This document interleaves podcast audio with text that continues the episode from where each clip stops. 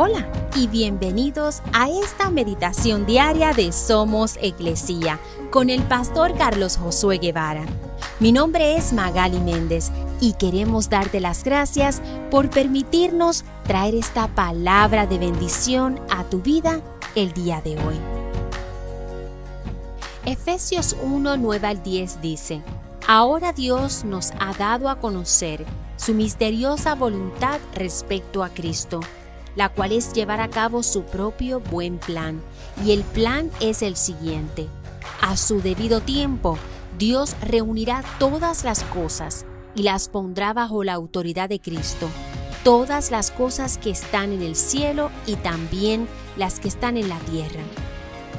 Jesús vivió rodeado de multitudes de ángeles adorándole y la gloria del cielo vivía en un lugar lleno de alegría y felicidad, luz y paz. Él dejó todo eso para mostrarnos el camino a ese maravilloso lugar. Él lo arriesgó todo para que pudiéramos tener la oportunidad de la vida eterna.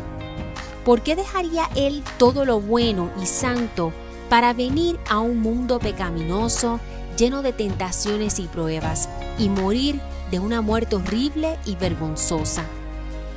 Porque Jesús es esa misteriosa voluntad de Dios. Él nos ama tanto que no podía dejarnos morir sin esperanza eterna.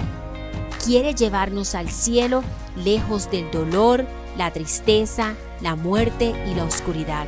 ¿Estás listo para recibirle hoy?